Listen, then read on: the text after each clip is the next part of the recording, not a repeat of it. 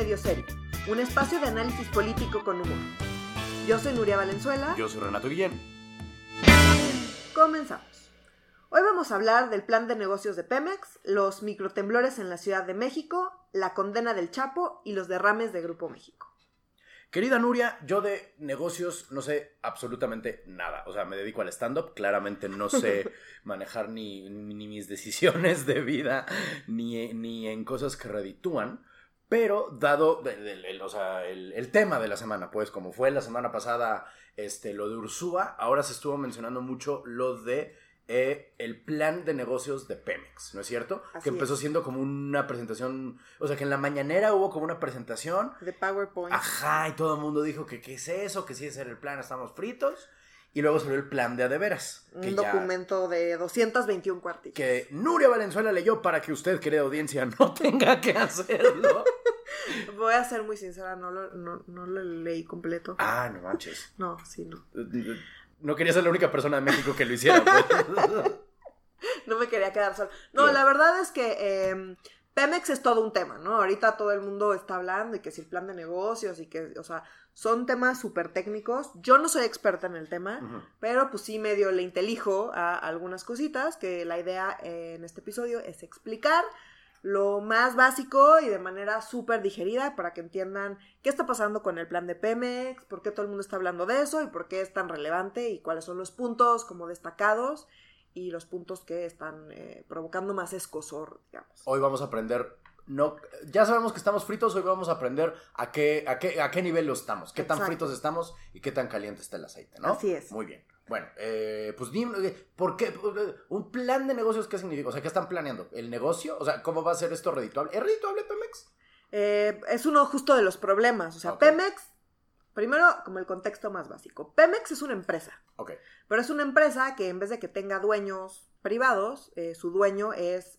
nosotros, los mexicanos, nos pertenece a nosotros. Gracias, Entonces, es una empresa productiva del Estado. Ok. ¿No? Em, y como empresa, eh, una empresa normal, digamos, eh, pues toma sus decisiones normalmente con base en, eh, en las finanzas, ¿no? sus consideraciones para tomar decisiones son financieras. Claro. ¿Voy a hacer dinero o no voy a hacer dinero? ¿Cómo le hago para hacer más dinero? ¿Cómo le hago? ¿Cómo voy? ¿Qué decisiones tengo que tomar para que mi negocio sea negocio y no tenga pérdidas? Eh, en términos generales, eso depende de un montón de cosas. En el caso de Pemex, es un mercado complicado, o sea, el mercado eh, de los energéticos es un mercado complicado, pero además de eso, dado que la empresa es del Estado, entran consideraciones políticas que de mm. repente hacen que la toma de decisiones parezca estúpida.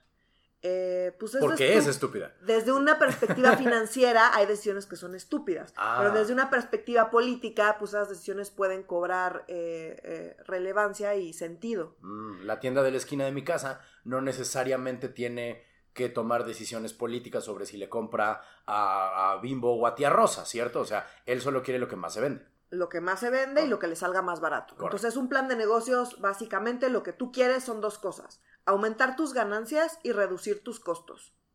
Wow, eso es como el, lema del ITAM, ¿verdad? O sea, de... Pues de cualquier negocio. Si tú le pones dinero a un negocio es porque quieres recuperar ese dinero y porque quieres generar más dinero y una ganancia. Correcto. Entonces, pues, si no generas más dinero y una ganancia, nadie va a querer invertir en ti y pues tú te vas a morir de hambre y no se trata de eso, o sea, no se trata del ITAM, no se trata de neoliberal, se trata de pues, sumas y restas, en realidad es eso, ganar más, gastar menos. Es así de básico. Y el plan de negocios es cuánto esperas ganar y cuánto esperas gastar. Mm, ¿Y cómo estamos en ese plan? Y eso implica proyecciones. Entonces, eh, la primera parte es eh, ahí como un disclaimer de parte de Pemex que dice, bueno, pues estas proyecciones eh, están basadas en condiciones económicas y políticas que no necesariamente estamos nosotros pudiendo controlar. Entonces, si alguna de estas cosas cambia, pues nuestras proyecciones pues, pueden ya no aplicar. Eh, ¿A qué tipo de cosas se refieren? Bueno, eh, a sucesos políticos y económicos internos, internos o externos. Eso que escuchan no es la economía arrastrándose, es el gato jugando con una caja, tranquilos, no pasa nada. Em, también se, puede referir a los precios internacionales del crudo y del gas, a las ojo, calificaciones crediticias, que vamos a entrar en esto más adelante, dificultades tan, tan. técnicas, en fin, cosas que no pueden controlar y que están asumiendo condiciones para poder hacer sus proyecciones. Dicen, si cambian las condiciones, pues nuestras proyecciones ya pues, no aplicarían, ¿no? O se tendrían que modificar. Entonces, bueno, em, continuando con el contexto rapidísimo, Pemex tiene eh, muchos productos y servicios y lo podemos dividir en cinco rubros. De esos rubros, eh, no los voy a mencionar todos, el punto es que cuatro no son negocio y uno sí es negocio. O sea, ninguno opera, todos operan con números rojos salvo uno. Ajá, el único que sí es negocio es la exploración y producción Uf. De cinco, uno. de cinco. Bueno, Después está eh, la transformación industrial, es donde está la refinación. Eso es importante porque recordemos que Dos Bocas, que es Ujú. todo, ha sido todo un tema, es una refinería. Es decir, mm, no entra en el rubro de Pemex, que de hecho sí genera ganancias. mm, ¿Ok? Entonces, eso es importante. Entonces, bueno, ¿qué es el plan de negocios de Pemex? Está dividido en tres partes. La primera parte es eh, el contexto y un diagnóstico. La segunda parte es un- el planteamiento estratégico y cómo se alinea este planteamiento estratégico con el Plan Nacional de Desarrollo de López Obrador. Ójale. Y la tercera son las oportunidades de negocio, eh, los proyectos grandes, las alternativas de financiamiento y los riesgos Ok. que es la parte como mucho más técnica, eh, es la parte más larga, es la parte más técnica, y es la parte ahí que ya se pusieron a analizar los expertos, yo me puse a escuchar a los expertos y les digerí todo para que, o sea, para darles lo más, más importante y que no nos perdamos en que si el EBITDA y el CAPEX y todas esas cosas. A la madre, esos luchadores, ¿cuáles son? Ok. Exacto, no, no me voy a meter con eso, lo voy a intentar explicar eh, de la manera más eh, humana posible. Porque ustedes los humanos me entienden. ok, ok, perdón. Entonces, bueno, lo primero que hay que decir es que el plan no gustó. O sea, primero criticaron que si el PowerPoint no era un plan, o sea, salió el plan, son ve- 221 cuartillas. ¿Por qué no gustó el plan? Por varias razones, ¿no? Primero, Citibank dijo que la baja la calificación soberana de México es solo cuestión de tiempo, ¿no? Uy. Mucho se decía que, de- que dependía del plan de, de negocios de Pemex, eh, si iban a bajar o no la calificación, ¿no? Eh, AMLO dijo que el problema de las calificadoras es que no estaban considerando La eh, corrupción. sí. eh, en fin, o sea, una serie ahí de cosas medio extrañas. El punto es, Citibank, ya, ya que salió el plan, lo vio y dijo, seguro nos van a bajar la calificación soberana de México como país, No de Pemex, de no México. de Pemex, exacto. Porque, porque eh, la calificación de Pemex está muy vinculada, de, México, perdón, está muy vinculada con la de Pemex. Entonces, si el plan de Pemex no mostraba como signos de que pudiera resolver los problemas en los que se encuentra Pemex, pues eso iba a repercutir eh, en la calificación de México. Ya sacaron el plan, eh, los expertos consideran que no va a resolver los problemas de Pemex, por lo tanto, consideran que definitivamente es casi un hecho que eh, la calificación soberana de México como país va a disminuir. ¿Esto qué quiere decir? Quiere decir que eh, la inversión en México es más riesgosa. Entonces, cuando pidamos dinero, nos van a dar dinero, pero nos lo van a dar a dejar más caro. Es decir, no solo vamos a tener más deuda, sino que nos va a costar más dinero pagarla. Exactamente. Híjole. Exactamente. Eso es lo que implica y por eso es importante. Entonces, pues aunque AMLO diga que están mal y que si la corrupción no la corrupción, la verdad es que esto va a repercutir en que nuestra deuda va a ser más cara. Ok. ¿Ok? Como en. Grecia, miran, tranquilidad. Muy bien. Ok. Entonces, eh, ¿qué pasa con Pemex? Para salir, Pemex está, tiene un boquete gigante eh, de deuda. Se dice que Pemex es la, petro- la empresa petrolera más endeudada del mundo. Le acaba de ganar a Petrobras, ¿cierto? Sí, Que sí, Estaban sí. ahí peleando el primero o segundo lugar, ya ganaron. Sí, o sea, como la ganaron, noticia en todos lados, lo que se repite en todos lados es que Pemex es la empresa más endeudada. Sí. ¿no? Eh, para salir del hoyo, se necesita aumentar la inversión. ¿En qué? En exploración y producción. Ok. ¿Ok? Entonces, ¿qué pasa? Eh, sí, efectivamente, exploración y producción es la parte que sí es negocio de Pemex. Pero para que eso genere recursos, necesitas invertir. Ujú. ¿Por qué necesitas invertir? Porque necesitas ir a explorar. y para eso se Mm. necesita dinero. Entonces, si tú inviertes, tú generas recursos. Pero si no inviertes, no generas recursos. Ahora, como estamos endeudados, esa deuda hace que podamos invertir menos. Como invertimos menos, generamos menos. Como generamos menos, nos endeudamos más. Como nos endeudamos más, invertimos menos. Y es un círculo vicioso Wow. que ha provocado el boquete en el que se encuentra ahorita Pemex, que es muy grave y del que necesitamos, o necesita Pemex, salir urgentemente. Eh, y este plan, según los expertos, eh, No ayuda. no, no está ayudando y no parece que vaya a solucionar este problema del que, del que hablo. Em, ¿Cuáles son las líneas estratégicas del plan? Dicen que eh, le van a ayudar a Pemex, el gobierno le va a ayudar a Pemex los tres primeros años y a partir del cuarto año Pemex le va a ayudar al gobierno para eh, llevar a cabo todos los, proyectos sociales y demás, ¿no? Eh, cuando mágicamente salga del hoyo. sí, cuando mágicamente salga del hoyo, porque lo van a apoyar muchísimo. Todos los expertos dicen que no es suficiente y, que le está, y que lo están apoyando de manera inadecuada. ¿Cómo piensa el gobierno apoyarlo? Según el plan de negocios de Pemex, de dos maneras. Le van a inyectar recursos públicos. Eh, esto es un problema porque los recursos públicos vienen de lo que recauda el gobierno. Y lo que recauda el gobierno es un número finito. Claro. Entonces, si le das más recursos a Pemex, pues le das menos recursos a alguna otra cosa. Entonces, pues le estamos dejando menos recursos a el sector salud, al sector educativo, al sector cultural, a lo que tú me digas para dárselos a Pemex. Entonces, pues sería importante que este dinero que le estamos inyectando a Pemex lo viéramos de regreso. no, queda claro que eso vaya a suceder. Claro. Otra manera de ayudar a Pemex va a ser en estos tres años bajarle los impuestos. Pemex, como todas las ah. empresas, paga impuestos. Entonces, lo que dice el gobierno es, ahora eh, le voy a cobrar menos impuestos a Pemex para, eh, para darle más, eh, pues más recursos. ¿no? como tiene que pagar menos impuestos, va a tener más recursos disponibles. Estas son las dos maneras en las que está, está planteando el gobierno apoyar a Pemex. ¿Cuáles son las cosas que están causando escosor entre los expertos? La primera es que eliminan algo que le llaman los farmouts. No sé si te acuerdas que en la reforma energética permitían la inversión extranjera. Sí, claro. los farmouts son una manera en la que tú abres ciertos espacios dentro del sector para invitar a otras empresas a que inviertan. Claro, claro. Y em, eso lo que te permite es ampliar tus capacidades, tus capacidades técnicas, tus capacidades tecnológicas, eh, y están, son inversionistas. Entonces, esa era una, una manera eh, donde parecía, o según los expertos, era la manera más viable eh, para sacar a Pemex del hoyo, porque es la única manera en la que puedes, por ejemplo, hacer la famosa exploración de aguas profundas, que requiere más infraestructura, más tecnología que Pemex no tiene, pero que otras empresas sí tienen. Correcto. Entonces, este esquema permitía eso.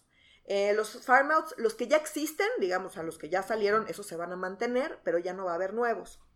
Y ahora van a, regresan los contratos de servicio de largo plazo, que era como se manejaba antes y que no mostró buenos resultados. Ah, ¿Por qué? Padre. Porque yo te doy un contrato y tú eres un prestador de servicios.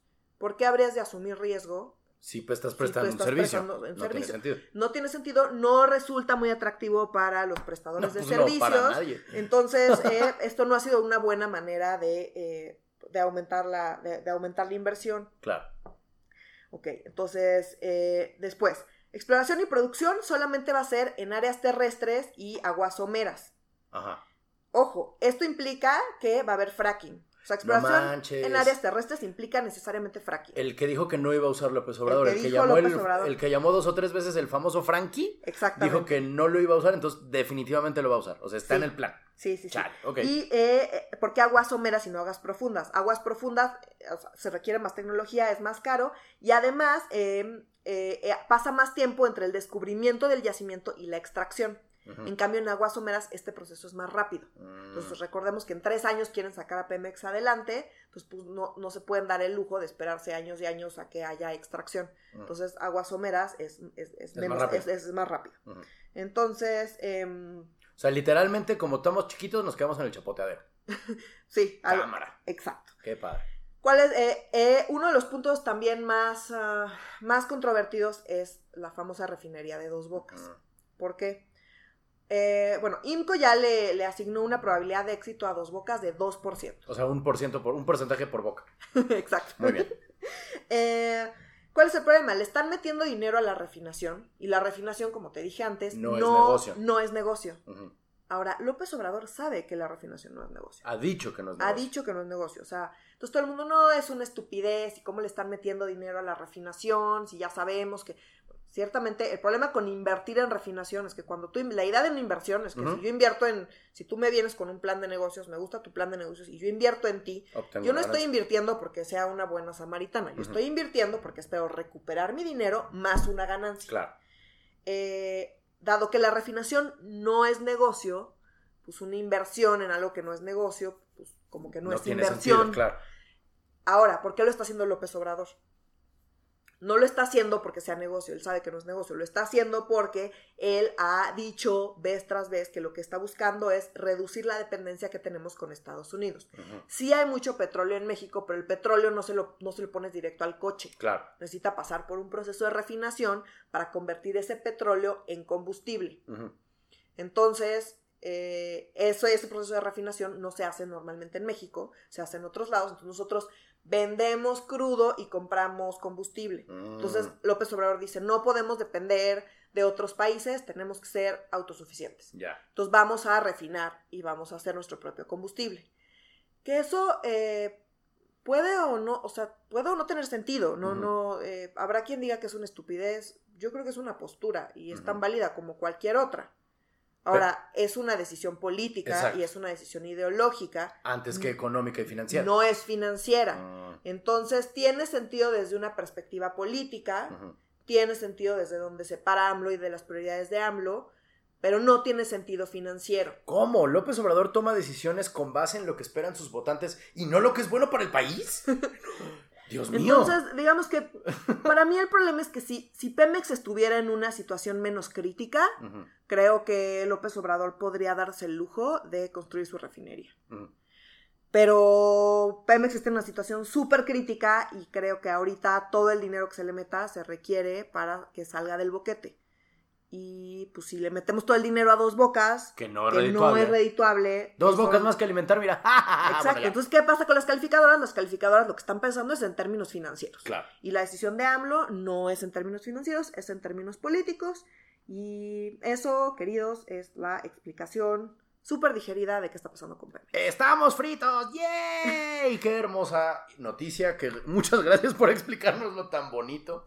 Este, eh, pero mira, en otras noticias de gente que está frita, esta semana también trascendió que eh, Joaquín Guzmán Loera, alias el Chapo Guzmán, fue condenado a cadena perpetua en Estados Unidos. Una vez más, siendo el policía del mundo, va a meter a la cárcel, a una cárcel que se llama Supermax, por cierto, que tiene nombre como de, como de stripper, ¿no? Hola, soy Supermax, ¿no? Pero eh, lo condenaron a cadena perpetua más 30 años y 24 meses. Y a mí siempre me ha llamado eso la atención del sistema gringo, porque ¿por qué no se limita? O sea, ¿qué- ¿qué hay más que cadena perpetua, güey? O sea, cadena perpetua más 30 meses, ¿cómo? Cuando reencarne van a meter al bebé a la cárcel 30 O meses. mientras esté en el infierno, sabe que sigue su condena o lo pasa peor en el infierno. No puede, o sea, es- perpetuo significa para siempre. No o te dejan entrar al cielo. No le puedes agregar más a para 30 siempre, güey. no se puede. Sí. Es 100% imposible. Pero bueno, esa es una. no- Entonces, con esto solo quiero decirles, tranquilos, muchachos, el narcotráfico, el problema del narcotráfico ha terminado. Dado que el más grande patrón está en una cárcel incomunicado 23 horas al día. El problema se ha solucionado, bendito sea Dios, gracias a la guerra contra las drogas, estamos ahora viviendo del otro lado. A mí ahí lo que, lo que me dio risa es que eh, vi una nota donde decía, bueno, ya se escapó de dos cárceles mexicanas, era una nota gringa y decía, Ajá. y bueno, lo van a llevar a esta cárcel de super máxima seguridad donde será muy difícil que se escape, pero no dijeron imposible. No, no dejaron imposible. No, no dejaron imposible. El gobierno también allá puede ser sometido este, a, la, a la corrupción. Eh, en otra nota, eh, también importante esta semana, el derrame químico de Grupo México, que no sé si recuerde la audiencia, pero no es la primera vez que pasa. O sea, de hecho, ni la segunda. ni la segunda. O sea, de hecho, fue el, el peor eh, desastre ecológico en la historia de México fue cuando cayó eh, un- un- un- una piscina de químicos en el río Sonora que no solo Así dejó a la gente sin beber agua, dejó a la gente imposibilitada para que sembrara. Sí, O sea, fue un, o sea, la pasta fue un de- desastre. Un desastre horrible. Pasta de conchos Pasta también de es conchos. de alguna manera Sí, sí. responsable, era parte del Grupo México. Y pues no parece haber nada más que. No, no parece haber consecuencias, pero pues Grupo México tiene más derrames que un puberto de cinco manos. O sea, no, no, no. No, no, no, no entiendo. O sea, eh, eh, ¿cómo, eh, cómo una empresa tan grande y tan, eh, tan. que ha tenido tanto daño al país sigue operando? Supongo que por. Bueno, además Grupo México, recordemos, fue estas empresas que surgieron durante la gestión de Salinas, ah, es cierto. donde empezó a privatizar y demás y que se hicieron grandes fortunas. Una de esas grandes fortunas fue precisamente Grupo México. Mm, que pues han vivido, o sea, sí, o sea, nacieron de la impunidad y del compadrazgo y pues, Mm. Pues siguen con eso y no es, pues esperemos que suceda algo, pero no, no estamos viendo que se que haya movimiento por parte del gobierno para que haya consecuencias. Pues parece que no mucho, parece que seguimos viviendo, como decían las abuelitas, el, el- el país de no pasa nada.